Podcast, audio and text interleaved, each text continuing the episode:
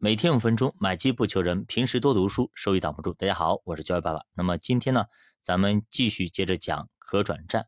那么可转债有些小的细节，我们一定要去把握。如果这些小的细节我们把握之后，我们可能对于可转债就更加的得心应手，我们投资起来就更加的灵活起来。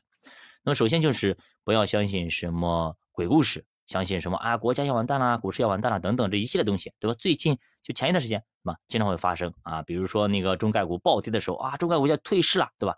天呐，就是天天经常就疯传疯传疯传，到现在呢就没了，是吧？慢慢就没了，谈妥了。那么已经传了半年多了，这种鬼故事，如果你经常听这种鬼故事，吓一吓死了。再比如说，那么作者几律的南山铝业，对吧？他说南山铝业要破产了，等等要喊，对吧？事实证明，这些鬼故事全是编出来的。比如中概互联，那全要套退市了，等等等等一系列东西都是这样子。那就比如说金融危机吧，对吧？我记得在今年年初的时候，就很多人，包括去年底的时候，就很多人喊，那么金融危机要来了，那么零八年一样的金融危机就要来了，金融大泡沫，全世界性的就要来了，等等。那么包括前两天还有人说啊，曹德旺年初好像。就是预神预言预言了今年的金融危机等等等等一系列东西，真的金融危机要来了吗？对吧？你真的相信吗？所以说这些东西啊，这些谣言啊等等都是人编出来的。像正常的情况下，我们在抖音上等等一切东西平台上都会听到很多很多的谣言，对吧？那么这就是谣言，但是谣言呢止于智者啊，谣言止于智者。所以说咱们不要去相信这些谣言，不要相信。如果很多人都是这样子。就全市场都在喊的话，那么咱们就当它把它当成反向指标就好了嘛。我们经常说，那么当所有人都要买的时候，咱们就要卖了；当所有人卖的时候，咱们就要买了，就是这么简单。第二个呢，我们一定要有纪律性和原则性，尤其是咱们定投啊，一定要有纪律性和原则性。我们定投不是分两年、三年吗？你就把它分死了，给我写的。我当时你说嘛，我们写到哎黑板上，我写一个小本本上，我贴到家里墙上啊。我们西本上里有反复的讲到过这些注意细节等等，该如何去做，大家。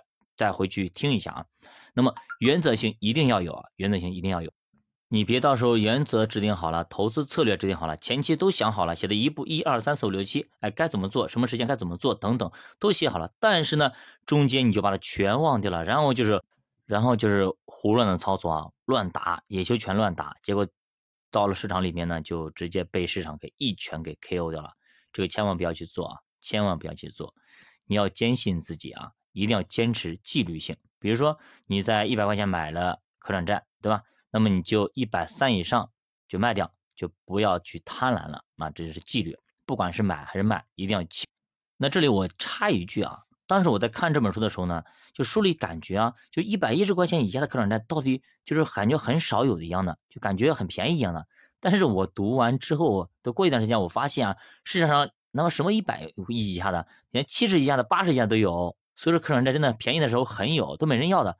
所以说，这种机会是很多的。我不知道作者为什么反复认为是一百亿以下的可转债很便宜啊？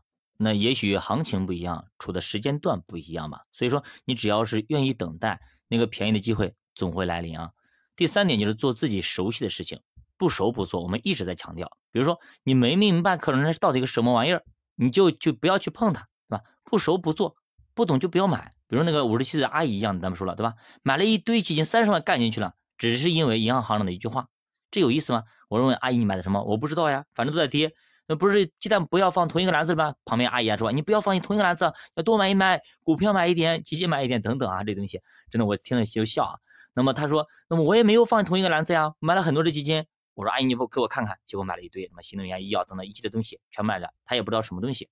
他说：“哎呦，都没有涨的，全是在跌，根本一个涨都没有，对吧？我没有放同一个篮子。对呀，你放的是同一个品类，对吧？那打个比方，有些哥们儿呢，就是买了可转债之后呢，开始就是转股，直接转完，转完之后呢，他也不知道买的这个股票公司是什么东西，就感觉哎，这个可转债好像挺赚钱的，转股之后赚了百分之三十，挺好，然后呢就继续持有，继续持有，到最后呢就是直接被套牢啊，套了死死的，然后呢这家公司可能就甚至破产，你有血本无。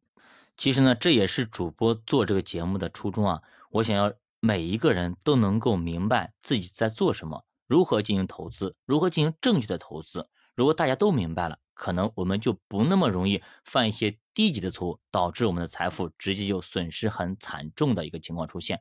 好的，教爸读书陪你一起慢慢变富。如果大家对投资感兴趣，可以点击主播头像，关注主播新米团，跟主播一起探讨投资的智慧。那么最近有些朋友在留言说。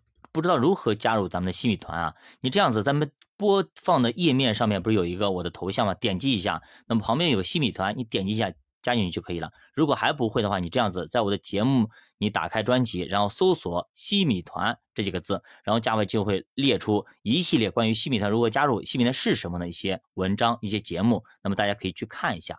那这其实也是我们学习的一个目的啊，什么？就我们遇到一个不知道的情况下，我们知道该如何去解决这个问题。不仅仅是找到新米团，同样你如果找到一个问题，你不会去解决，同样的情况，你去搜索去找，总会找到答案的。也就是说，咱们学会了投资，也学会了生活。